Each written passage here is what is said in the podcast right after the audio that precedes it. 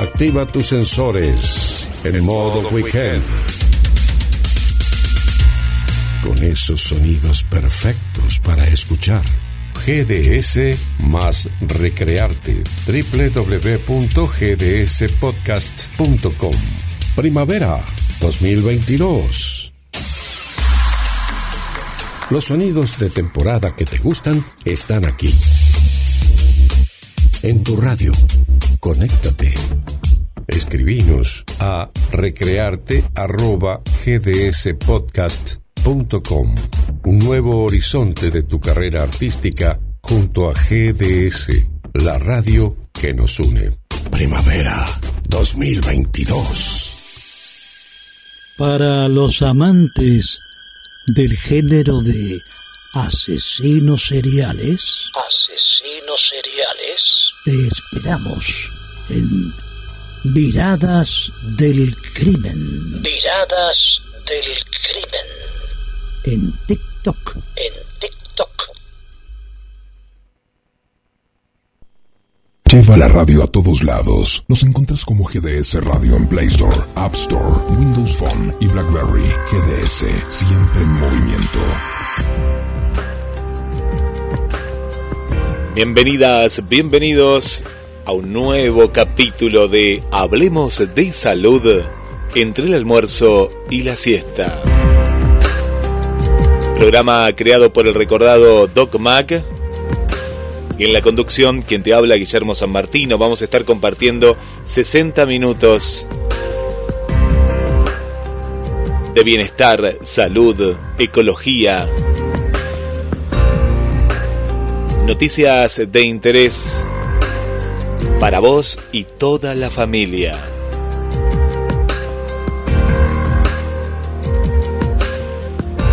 El regalo que anticipamos de nuestro querido doctor Martín Sebastián Azanza, que estuvo de visita aquí en la Argentina. Sigue estando. Ah, Nancy me dice que sí, sigue estando, sigue estando todavía en nuestro país, nuestro querido Doc Mac, antes de que vuelva a su lugar de residencia en España. Qué hermosas las fotos, muy lindas las fotos. Los encuentros, principalmente todos en general, pero me, me encantó en la, en la escuela pública en la provincia de nuestra querida Mariana de Entre Ríos.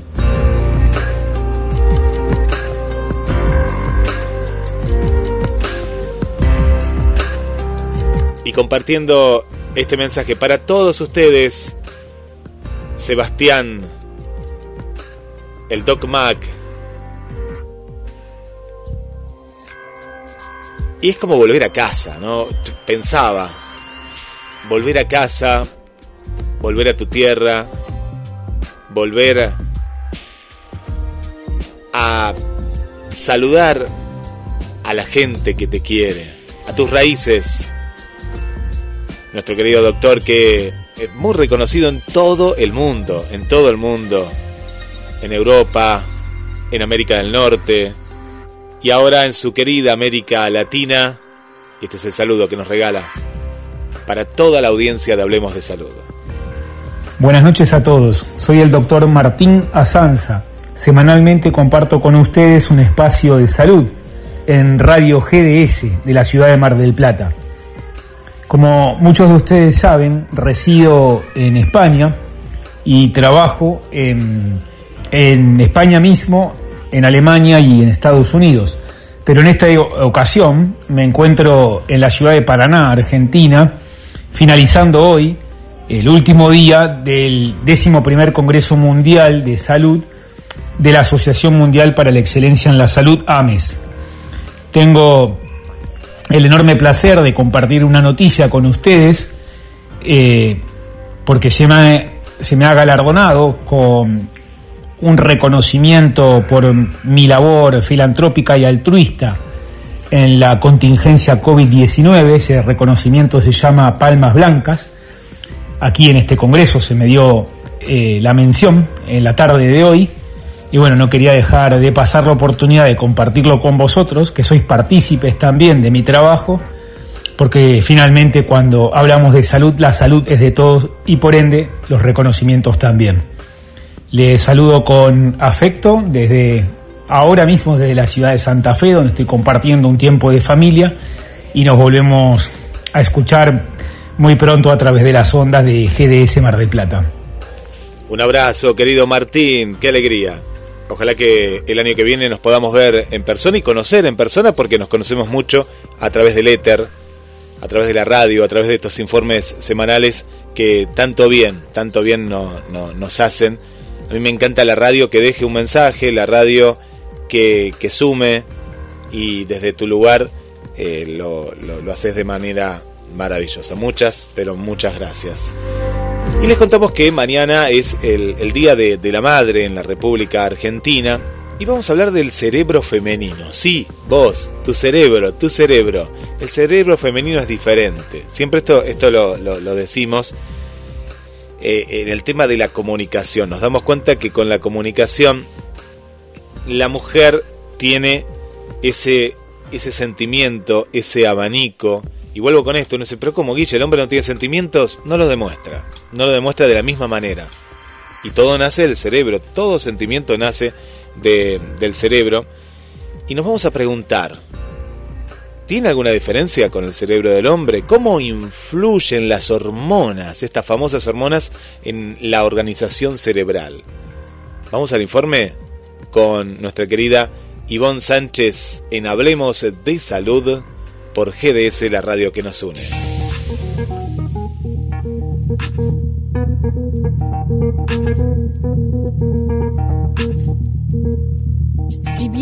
Cerebro de los hombres es por lo general más grande que el de las mujeres, el cerebro femenino tiene más conexiones entre sus dos hemisferios, lo que le permite tener una visión más global, mientras que el hombre va a funcionar más por secuencias y concentrarse más en los detalles. Así también, el cerebro femenino tiene más neuronas espejo, lo que puede explicar que las mujeres tengan en general una mayor capacidad de empatía. En todo caso, son diferencias sutiles que pueden explicar algunas tendencias cognitivas y psicológicas.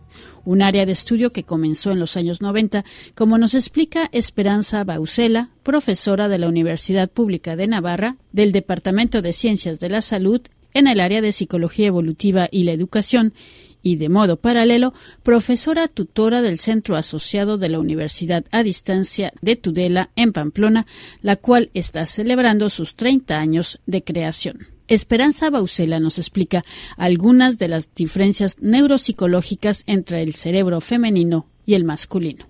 Y bueno, pues en relación a este tema, para mí eh, probablemente uno de los de los artículos o de los hitos que va a marcar un poco este campo del conocimiento, porque bueno, pues en este sentido como científicos intentamos apoyarnos en fuentes documentales. Para mí el artículo que escribió Kimura en la revista Investigación y Ciencia en noviembre de 1992 ya nos habla de las variaciones cognitivas que se producen en uno u otro sexo que se reflejan eh, producto de las influencias hormonales sobre el desarrollo del cerebro. Y bueno, pues me parece relevante comprender estas diferencias porque nos ayudarán a penetrar sobre todo un poco más en la organización del cerebro.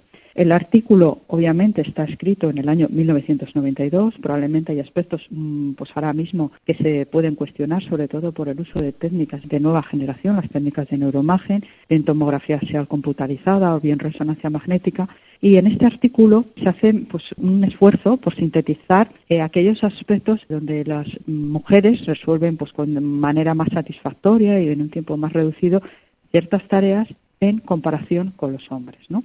Y así, por ejemplo, habla de problemas que resuelven mejor las mujeres, pues se centran sobre todo en velocidad perceptiva. Por otro lado, tienen una mayor fluidez a la hora de enumerar palabras.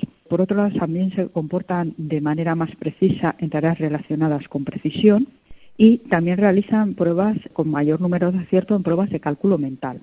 Esta es un poco la conclusión a la que llega Kimura en relación a las mujeres y de manera paralela también hace un análisis de qué pruebas desarrollan con más acierto, con mayor velocidad y mayor precisión los hombres. Y en este caso, bueno, pues la conclusión a la que llega es que, bueno, pues que en aquellas pruebas que implican girar mentalmente un objeto, los hombres van a tener una, tridimensionalmente, van a tener unas mayores habilidades, mayores competencias.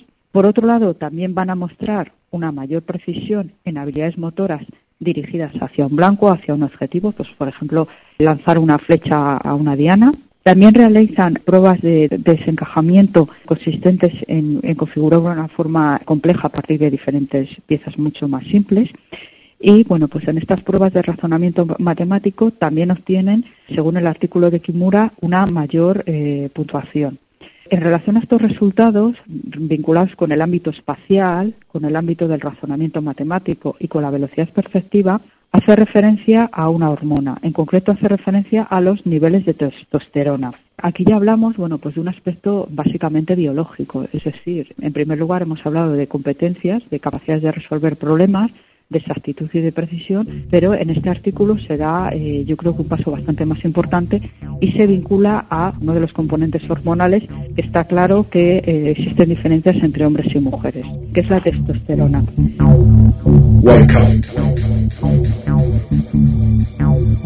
Además de las hormonas que influyen en la organización cerebral, hay otras diferencias en el cerebro como una estructura llamada el tercer núcleo intersticial del hipotálamo anterior o por sus siglas en inglés INAH3. Esta estructura ha sido relacionada por algunos científicos con la orientación y la identidad biológica del sexo. Esperanza Bausela. También hay estudios que son bastante claros en relación eh, no solamente a las hormonas, sino a unas estructuras subcorticales que están en el cerebro. Por ejemplo, el hipotálamo, ¿no? Se suele vincular al funcionamiento sexual y se llega a la conclusión de que existen diferencias en el tamaño. Así, por ejemplo, se estima que una proporción de 2,5 veces más grande en los hombres que en las mujeres. Por otro lado, en los hombres, la zona del hipotálamo eh, se puede vincular a la defensa del territorio y es las uniones eh, temporoparietales las que regulan los procesos cognitivos de las emociones que están, por otro lado, mucho más activas en las mujeres. Bien, por otro lado, siguiendo un poco los fundamentos neuropsicológicos, nos encontramos que las mujeres, la zona de la corteza cerebral en las que se encuentran las neuronas espejo, suelen estar vinculadas al ámbito de la empatía, al ámbito de ponerse en el lugar del otro, son mayores y están más activas que los hombres. Y por último, eh, las mujeres tienden a utilizar ambos hemisferios a la vez, mientras que los hombres tienden a utilizarlos de manera alternativa o secuencial. Y aquí lo podemos vincular con una estructura que hace de puente entre los hemisferios cerebrales, que es el cuerpo calloso, que también se han observado una serie de diferencias en el cuerpo calloso. En el cuerpo calloso, bueno, pues básicamente son los axones, la sustancia blanca que permite la interconectividad entre los hemisferios cerebrales. De ahí que se pueda inferir al tener una mayor conexión entre los hemisferios cerebrales, las mujeres tiendan a verlo más global, mientras que los hombres tiendan a ver la situación de manera secuencial. Primero un aspecto y luego otro aspecto. Bien, esto para mí serían un poco los aspectos que pueden resumir e integrar las diferentes diferencias. No obstante, pues bueno, yo sí que estoy haciendo una pequeña revisión porque es un campo pues de sumo interés desde el punto de vista neuropsicológico, psicológico y desde otras ciencias en relación un poco a bueno a cómo entender estas diferencias entre entre hombres y mujeres desde un plano de vista biológico. Y bueno, pues yo aquí remito pues a, artículos donde se habla del cerebro del varón y el cerebro de la mujer, cuestiones de simetría, los estrógenos, el disimorfismo sexual y bueno, pues hay una serie de artículos que pueden consultar si están un poquito más interesados porque bueno, en este sentido los estudios sí que ahondan en posibles diferencias a la hora de cómo se configura el cerebro desde lo que es el desarrollo endogenético, los primeros momentos cuando se produce el desarrollo, el desarrollo del embrión y luego cómo va traduciéndose esas diferencias a partir, bueno, pues de esos cambios hormonales. Muy interesante, muy interesante el cerebro, las neurociencias. Vamos a seguir hablando en hablemos de salud, de estos eh, temas que nos abren la mente. Y otro de los temas que, que hoy nos interpela es el tema de las células madre. Y en este caso, para regenerar el corazón luego de sufrir un infarto. Esto se llama celiprotera. ¿Qué es la celiprotera? Bueno, con este nombre una empresa está abordando, a través de la biotecnología, desarrolla una terapia única en el mundo con células madre de las células óseas, obtenidas del propio paciente para regenerar los tejidos del corazón que han sido dañados después de un infarto. Es una terapia prometedora que ya está en sus primeras fases clínicas y algunos de los pacientes tratados, gracias a esta terapia celular, han podido incluso prescindir de un trasplante del corazón. Esto es, es, muy importante, la importancia que tienen las células madres a la hora de regenerar. Y en este caso es el primer estudio abordado directamente al corazón. Ivonne Sánchez en Hablemos de Salud.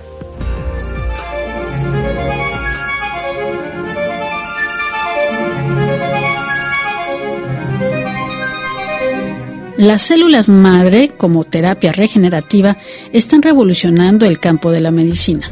Algunas de estas terapias, muchas aún en fase experimental, podrían ayudar a regenerar tejidos de la retina, el cartílago de las articulaciones e incluso el corazón. En la región de Alsacia, en la ciudad de Mulhouse, Cell Protera, una empresa de biotecnología médica fundada en el 2008, está desarrollando un concepto terapéutico propio que busca reparar el tejido del miocardio tras un infarto grave.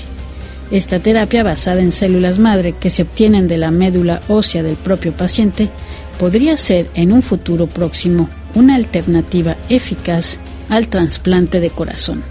Conversamos con el director científico de Protera sobre esta nueva terapia celular.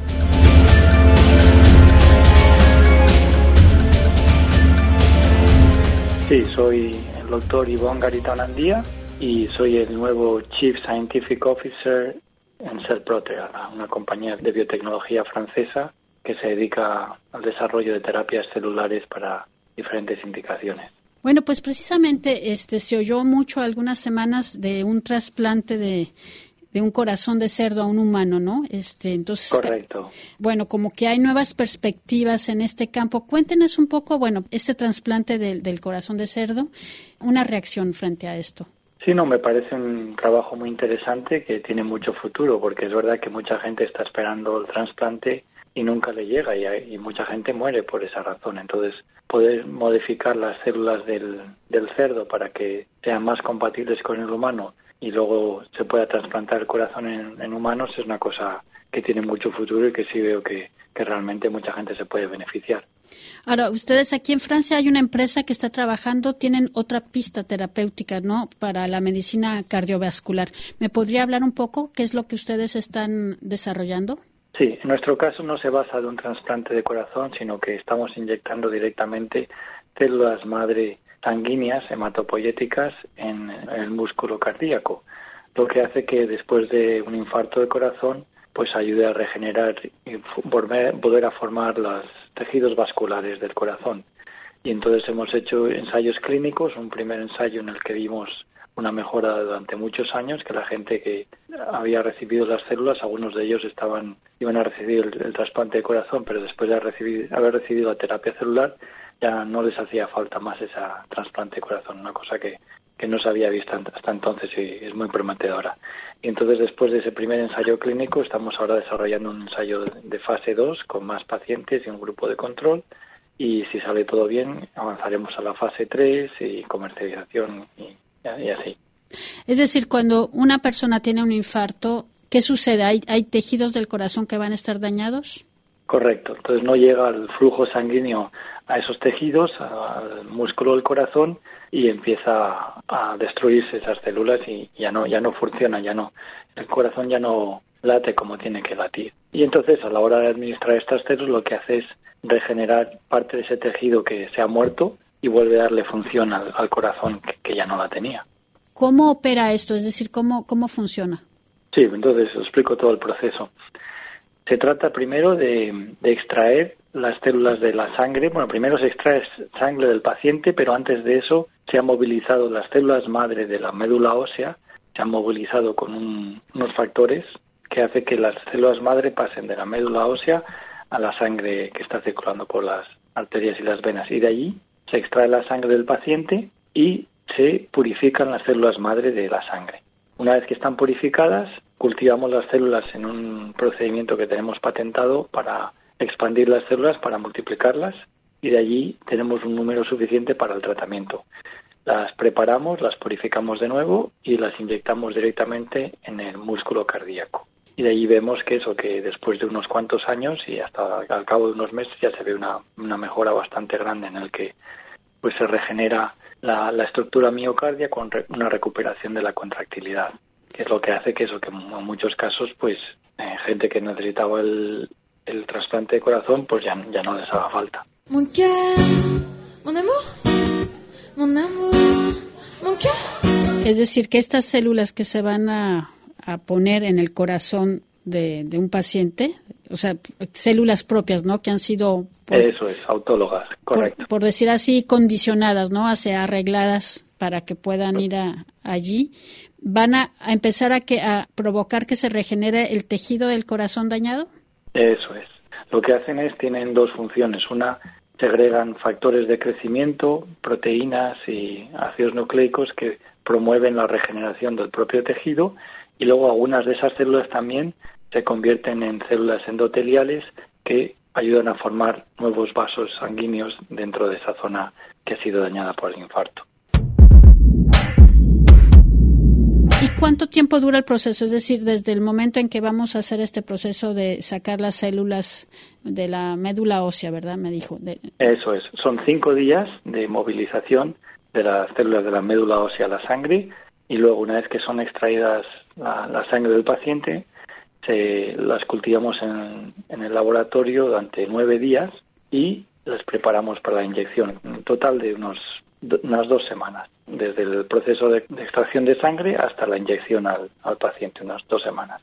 y cuando usted dice inyección, ¿es en el torrente sanguíneo o directamente en el corazón? Directamente en el músculo del corazón. Cuéntenos un poco entonces, ¿qué- ¿cuál es esa fase precisamente? En, ¿De cuántos pacientes estamos hablando? ¿Cuál es el, el avance de estos ensayos? Sí, el primer ensayo clínico que hicimos era uno, pequeño, que con siete pacientes y todos recibieron el tratamiento y es cuando se vio que, algunos pacientes ya no, necesitaban más el trasplante de corazón y de ahí visto que, tenía unos ex- eh, resultados prometedores, decidimos comenzar un ensayo clínico mayor para investigar la seguridad y la eficacia de las células madres sanguíneas.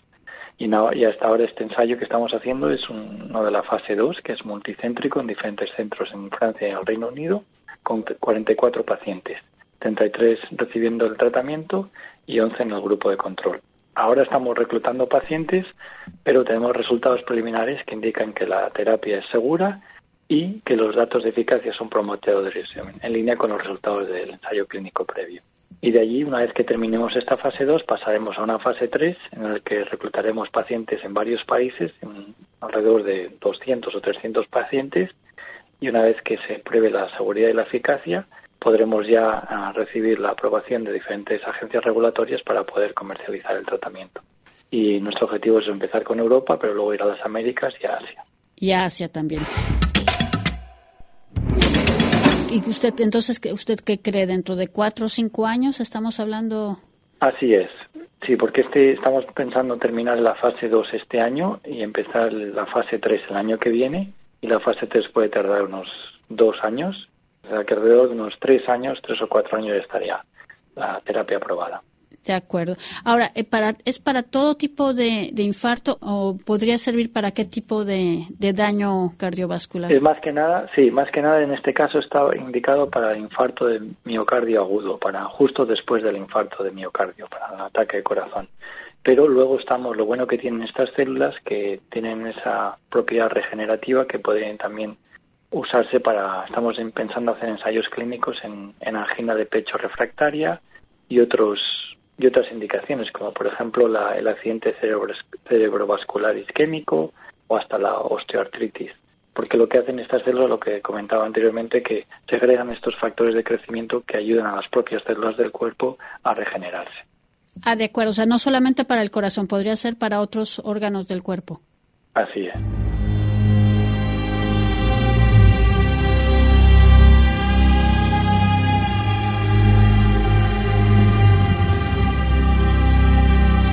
¿Esta pista ya se había tratado de explorar? ¿Es algo innovador? Cuéntenos un poco así para situarnos en el mundo, a nivel mundial. Sí, a nivel mundial es una de las pocas que hay, pero hay otros grupos de investigación que también están usando este tipo de células para otras indicaciones. O sea, no somos los únicos. Y también hay otros grupos que también están usando otros tipos de células madre, como las células mesenquimales o células embrionarias diferenciadas en diferentes tejidos. O sea, que somos uno de los pocos, pero no somos los únicos. O sea, lo que cambia es quizás el tipo de célula madre que se escoge. Así es.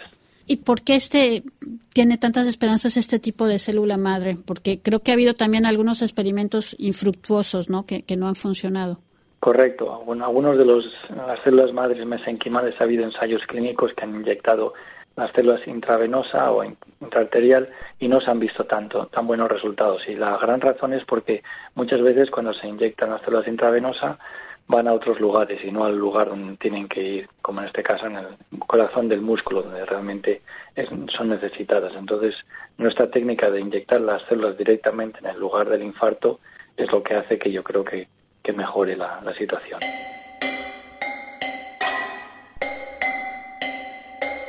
Bueno, pues no sé si hay otro aspecto que yo no haya agregado que usted quiera recalcar. No, más que nada eso que es una, vemos que es una cosa muy prometedora y que estamos muy contentos de poder trabajar en esta tecnología y dentro de poco poderla, podérsela llevar a todos los pacientes que la necesiten. Y bueno, este es nada más para comprender mejor, es, decir, esta, el proceso de, digamos, de elaborar estas células madres listas para inyectar toma como dos semanas. Correcto. Pero ¿cuánto tiempo toma para empezar a ver que se regeneran los tejidos en el corazón? Hemos visto después de, de tres meses con, con la resonancia magnética de pues se ha visto ya mejora y luego ya al cabo de un año, dos años, mejoras muy, muy grandes, bastante mejor que lo que se ve con, con el tratamiento normal que suelen tener estos pacientes. O sea que podemos afirmar que realmente en muchas cosas se podría reemplazar por un trasplante de corazón. Correcto.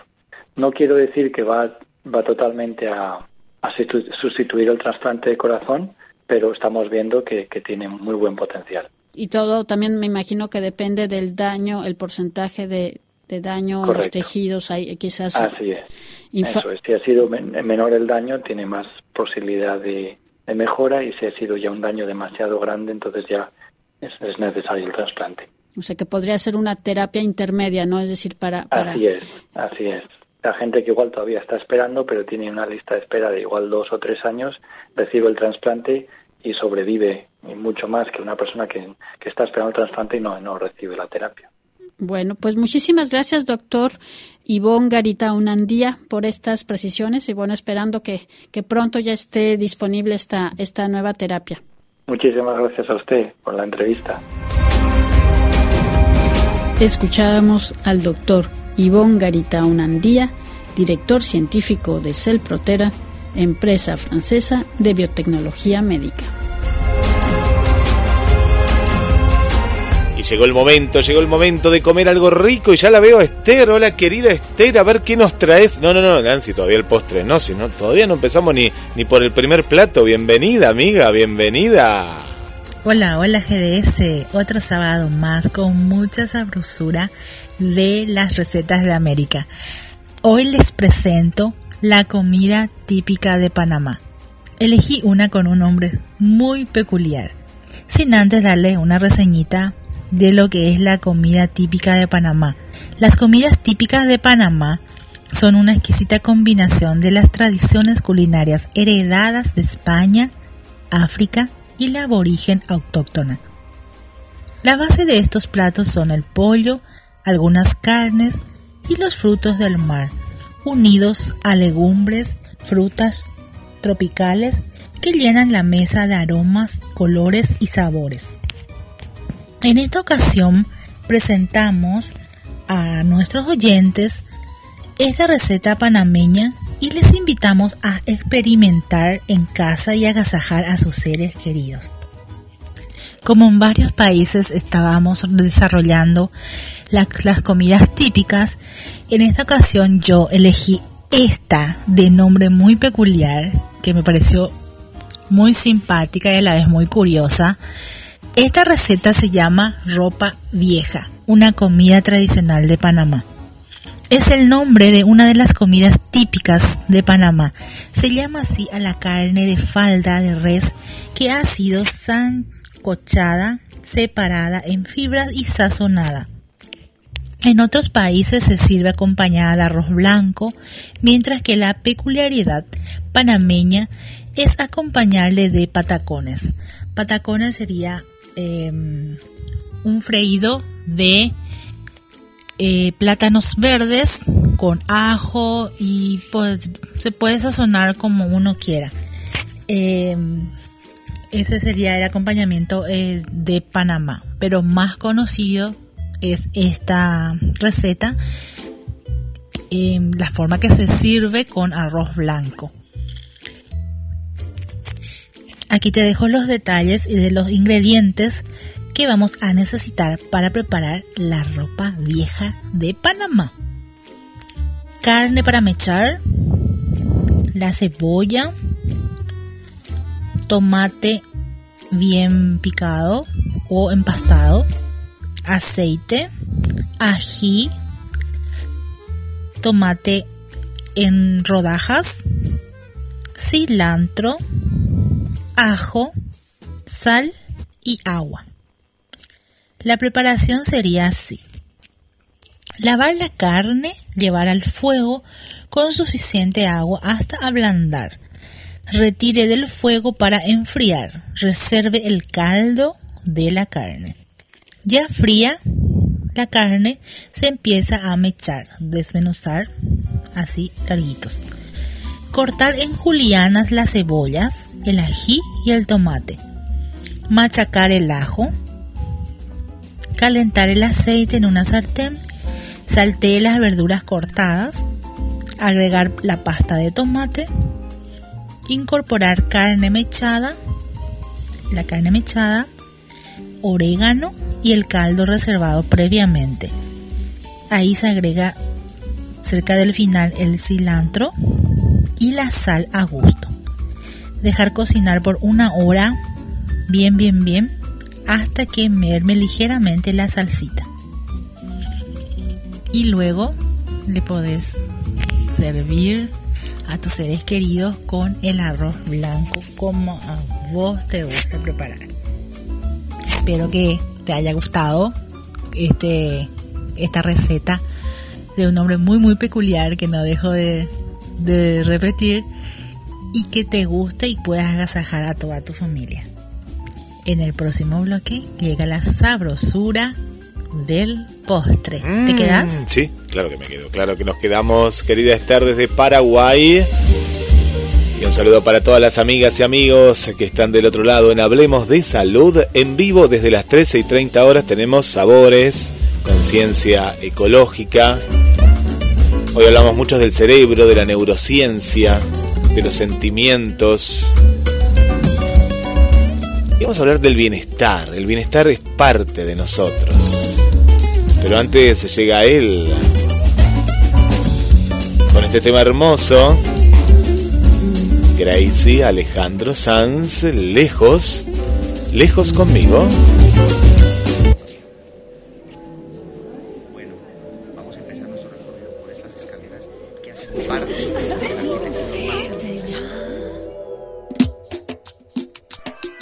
Si mis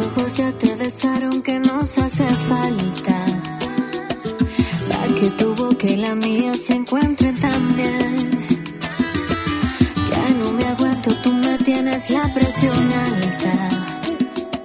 Y en medio de tanta gente ya no sé qué hacer. Debieras irte lejos, pero lejos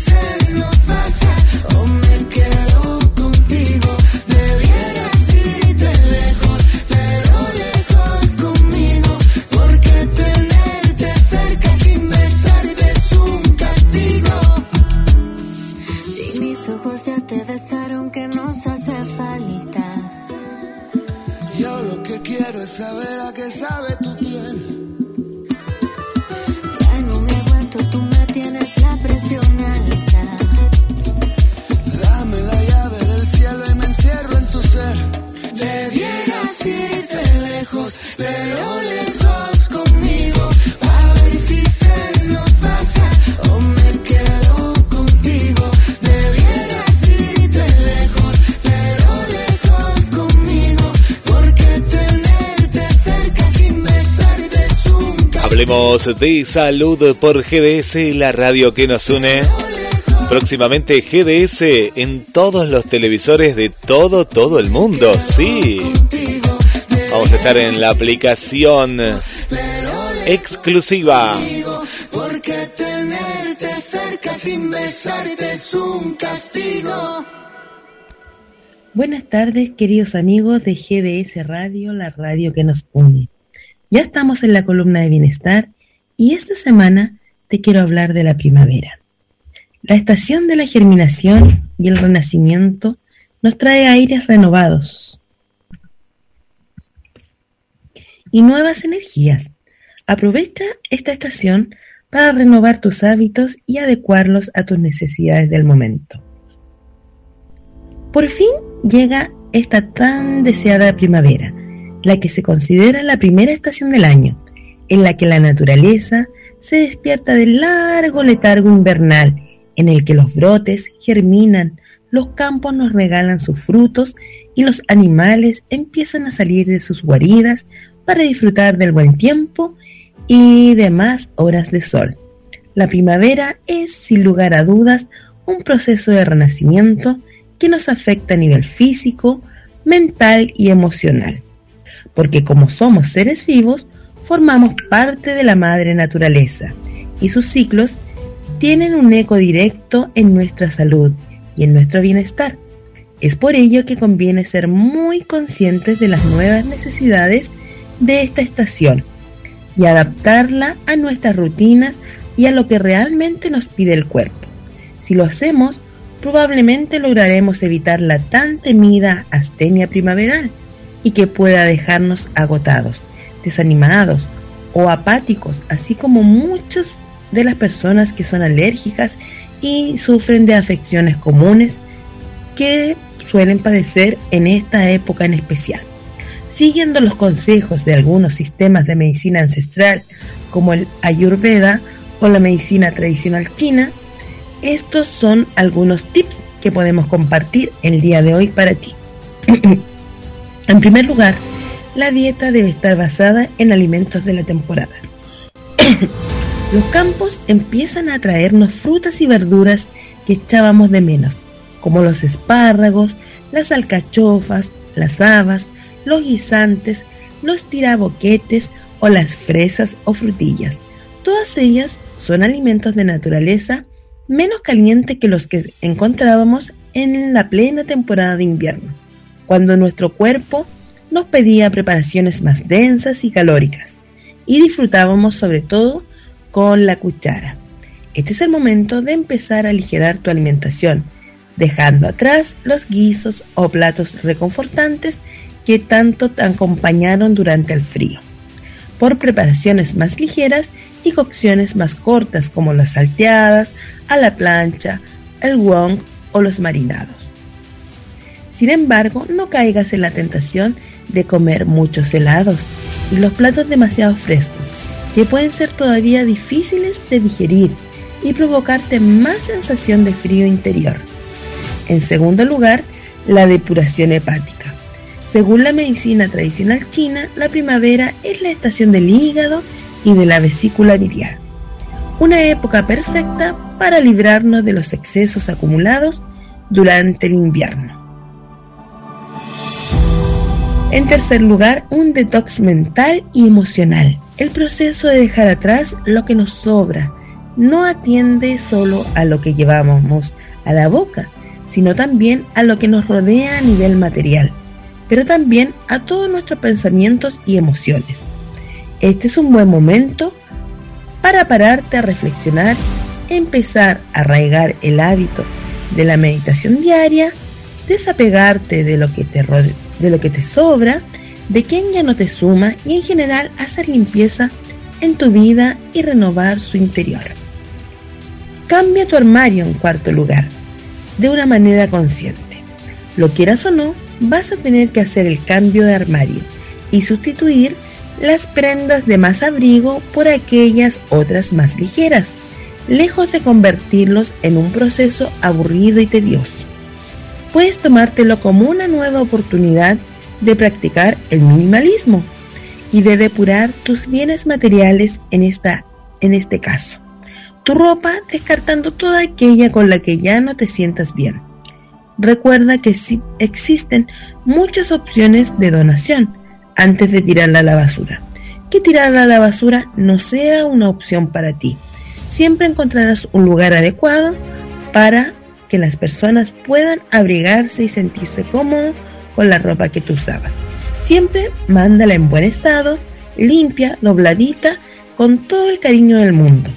Y en quinto lugar, actívate, pero no te canses demasiado. Puede que hayas pasado estos meses de frío algo dormido o dormida, que de repente el incremento de las temperaturas y de las horas de sol te den ese empuje de energía y de motivación necesaria para aumentar tu rutina deportiva o tu actividad diaria. Camina, trota, sube la montaña y aprovechalo especialmente si al aire libre.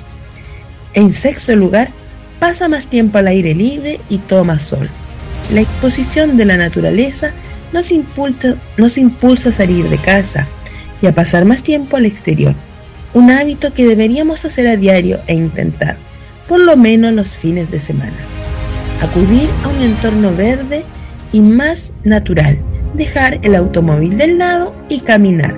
Con ello seguramente conseguirás tomar más sol y llenarte de vitamina D. Cuídate los rayos solares con protector, con protector solar.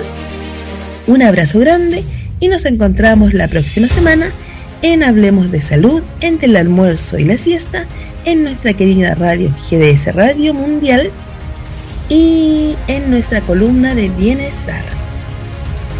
Gracias Vanessa, en esta primavera, buenos consejos y vos te podés llevar la radio a todos, todos lados. Descargate la aplicación exclusiva de GDS Radio, GDS Música Infinita, dos versiones en Android.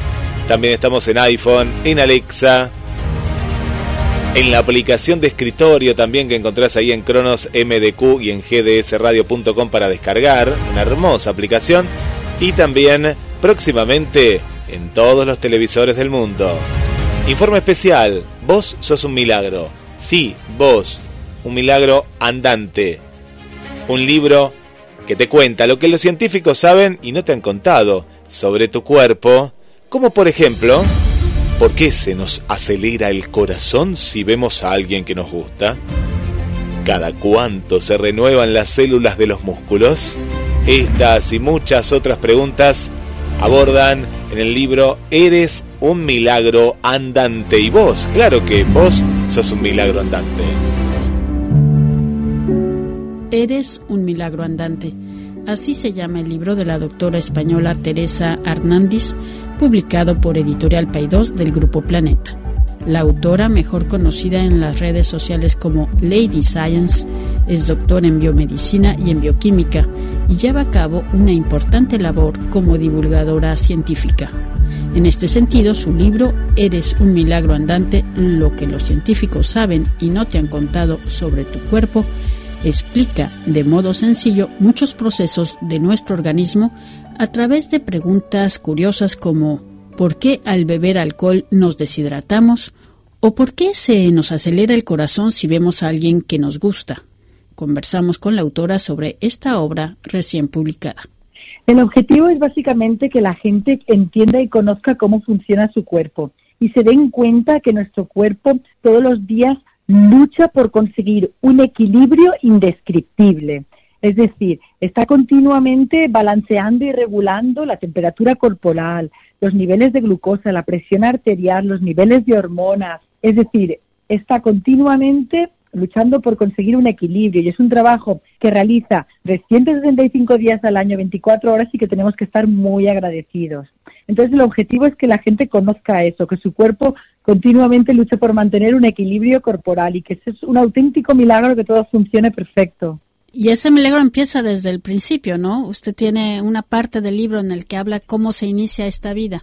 Efectivamente, sí, sí.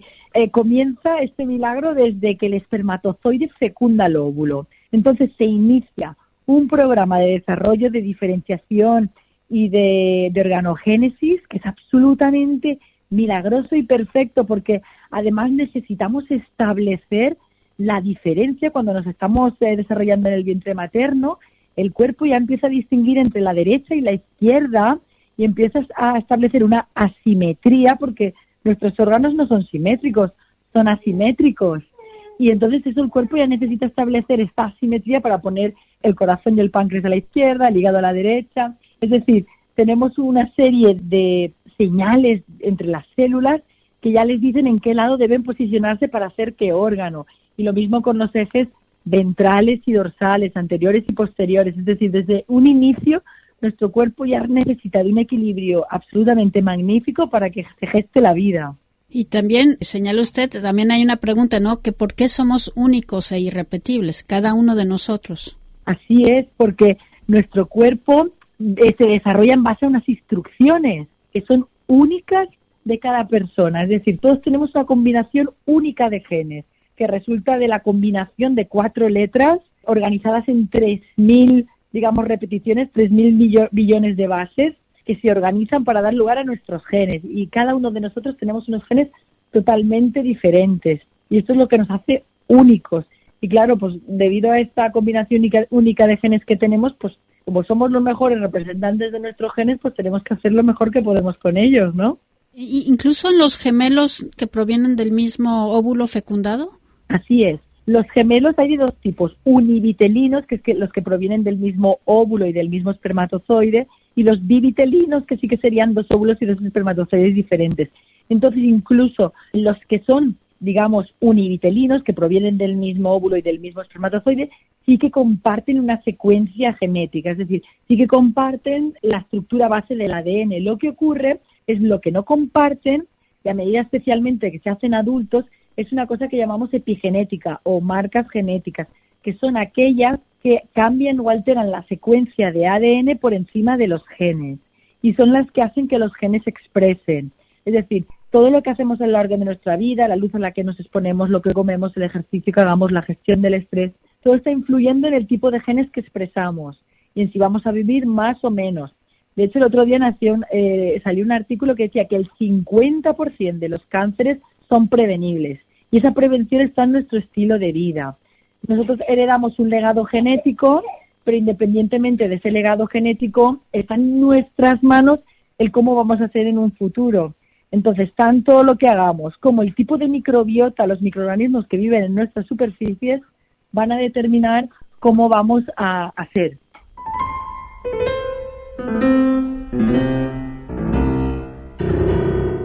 Ahora, usted el libro lo, lo articuló en función de, preguntas, ¿no? Algunas preguntas así, hasta incluso muy, muy graciosas, ¿no? Por ejemplo, habla de, de que el vómito es una coreografía, es bastante complicado vomitar. Así es. La gente se cree que el vómito es algo grotesco, feo, pero realmente nuestro cuerpo para poder vomitar tiene que organizar una coreografía de órganos, empezando por, por la parte alta del intestino, que se tiene que contraer sincronizadamente con el estómago, con el esófago, para propulsionar el contenido que tenemos alojado en estos órganos hacia afuera y hacia arriba. Es decir, todo requiere de una orquesta de sincronización y de contracción para que el vómito salga. Y, además el estímulo que lo organiza, digamos, que lo, que lo dispara, es, es, algo complicadísimo porque es que nuestro estómago o nuestro intestino está detectando que viene ahí hay alguna partícula contaminante o es un tipo de digestión que nos está resultando dificultosa o hay algún tipo de alimento en mal estado, es decir, tenemos un mecanismo para detectar que el contenido ahí dentro no es adecuado y que debe ser inyectado o proyectado al exterior porque no nos va a sentar bien. Muy bien, bueno, hay muchísimas preguntas muy interesantes, pero por ejemplo, usted dice que en realidad no tenemos una edad que concuerda con nuestra la edad que sale en nuestro pasaporte, ¿no? Porque las células cada una tiene una edad particular. Así es, efectivamente. Es decir, eh, nuestra edad, digamos, biológica del pasaporte, ¿no? Es desde que nacemos, pero es que nuestras células se están continuamente dividiendo todas las células de nuestro cuerpo se dividen a un ritmo diferente, dependiendo del tejido. Por ejemplo, las de nuestros intestinos se dividen cada dos, tres días. Las de nuestro hígado cada, cada año, dos años. Las de nuestros músculos cada 15 años. Se pensaba que las neuronas y los cardiomiocitos no se dividían, pero sí que se dividen ya a un ritmo muy lento. Es decir, que sí que tenemos neurogénesis y también cardiomiocitos nuevos. Y las únicas que sí que no se dividen y que disminuyen con la edad y que solo están en el caso de las mujeres son los óvulos. Los óvulos sí que nacimos con una determinada cantidad y cada vez tenemos menos. De ahí que se dice que las mujeres sí que tengan un reloj biológico a nivel de reproducción que hace tic-tac, porque es que esos óvulos no se duplican y no, y no, no hay duplicación de óvulos. Entonces, esa sería la única célula que sí que efectivamente marca la edad en la que nacimos. Pero el resto de las células de nuestro cuerpo son relativamente jóvenes, acaban de nacer pues desde hace un par de días, varios años. Eh, nuestro cuerpo igual tiene unos 10 años. Este, bueno, eh, eh, tengo la, la, tentación de preguntarle, ¿usted está actualmente con un bebé, con su bebé de ocho o nueve meses, creo que me dijo antes de empezar esta entrevista, es. que usted también, en ECO, en este libro que hace, puede también pues maravillarse cómo se desarrolla un bebé. Eh, claro, porque eh, precisamente lo describo en el libro, ¿no? Cómo se desarrolla un bebé a partir de las tres capas u hojas embrionarias, porque tenemos tres capas que se diferencian y van dando lugar a cada uno de los órganos y sistemas, aunque el libro está enfocado no solo a cuándo se gesta la vida, sino al milagro que somos ya como adultos. Y ahí escuchábamos al bebé. Qué, qué hermoso libro, hermoso libro. A conseguirlo, invertí en vos. Como siempre te decimos, invertí en salud. Como lo decimos junto al doctor Martín Sebastián Azanza. Que vos podés estar.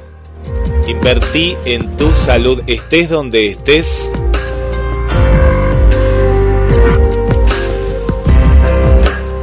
al doctor Martín Sebastián Azanza. ¿No escuchaste la, publicidad? No, es fundamental ¿eh? que inviertas en tu salud. Invertí en tu salud. Escucha.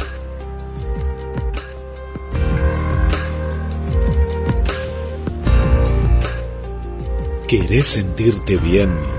¿Vivir plenamente? El doctor Martín Azanza te invita a a conocer un tratamiento natural. Cómo salvar la microbiota intestinal. Recibe mi tratamiento natural completo por WhatsApp. Audio de 25 minutos por solo 9,99 euros. Sí, escuchaste bien. 9,99 euros. Vía PayPal.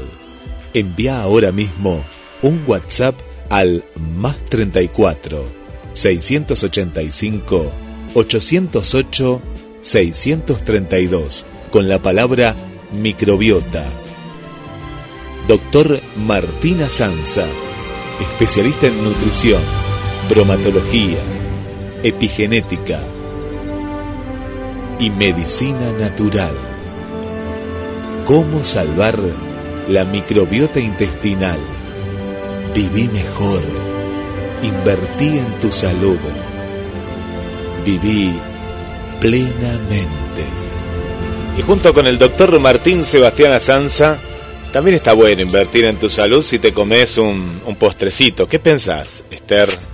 Llegó el momento dulce, dulce, dulce del programa. Y el más esperado. Te traigo el mush de café con almendras. No es un mousse de café cualquiera, es con almendras. Y hay muchísimas, hay infinidad de recetas de este, de este postre súper rico que también se usa para rellenos de bizcochos. Así que queda a tu cargo cómo vas a disfrutar este manjar. Yo te presento como si fuera un postre que lo vas a a disfrutar en compotas o como quieras. Este, esta receta es para cuatro personas necesitarás 200 gramos de crema de leche, 3 huevos, 2 cucharaditas de café soluble, 185 gramos de leche condensada, 8 bizcochitos o pueden ser galletitas blandas, una cucharadita de cacao en polvo, almendras tostadas. ¿Cómo hacer paso a paso este mush? Se rompen los huevos separando las claras de las yemas. Se bate ligeramente estas últimas y se mezcla con la leche condensada, el café soluble disuelto en unas cucharadas del agua y la crema de leche. Se incorpora delicadamente las claras montadas a punto nieve. Reparte los bizcochos troceados en el fondo de uno de los recipientes individuales y vierte encima el mush. Se deja reposar en el, refrigerador por 6 horas. Se empolvorea el mush con el cacao en polvo, se decora con las almendras tostadas bien picaditas y se sirve y se disfruta este manjar de café. Así que espero que les haya gustado, a mí me encanta muchísimo y espero que también lo prueben ahí en casa y disfruten de este fin de semana. Hasta el próximo sábado en Hablemos de Salud por GDS Radio. Qué rico, qué rico, qué rico, querida vecina. Bueno, no, nos vamos así, nos vamos como con un sabor especial Gracias por acompañarnos. Un abrazo al amigo Esteban, querido amigo, tanto tiempo Esteban. Gracias por estar del otro lado. Gracias Mirta Nakarati, Drina, Tete, Susi, bueno, todas las chicas Roja y Ju. Gracias por estar del otro lado. Un beso muy grande para, para Victoria, para Milagros, para Silvia. Hola Silvia, ¿cómo estás? Gracias a todas, eh, a todas, a Mariela, a todas por estar del otro lado a María Vanessa, a Luz. ¿Cómo está Luz de la Salud? Vamos, Luz, ¿eh? hay que ponerse bien, ¿eh? Y todas las amigas y amigos que nos escuchan en Canadá, en Argentina, en toda América, en España, nuestra querida Esther de España, tocaya tuya. Gracias, ¿eh? Gracias por acompañarnos. Se vienen muchas novedades, ¿eh? Muchas, muchas novedades. Así que quédate cerca de GDS, la radio que nos une. Y nos vamos hasta la semana que viene. 13.30, 13.45, como comenzamos hoy. Ahí vamos a estar juntos en la radio que nos une. Descargate la aplicación y llévanos a todos, todos lados. Gracias y hasta la próxima.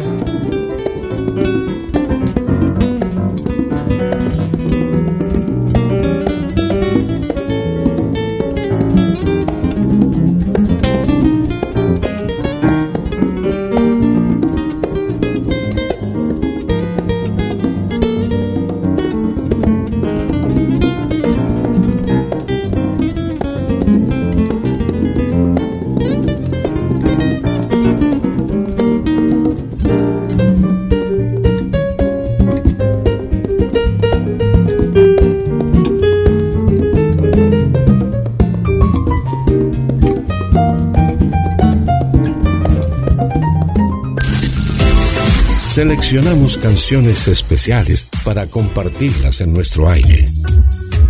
Sé parte de la tarde.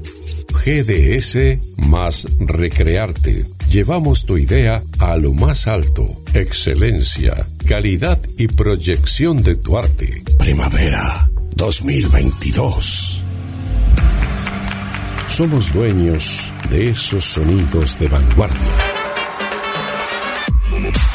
listos para cada momento del día. Disfruta del fin de semana con canciones únicas. GDS más Recrearte. Temporada Primavera 2022.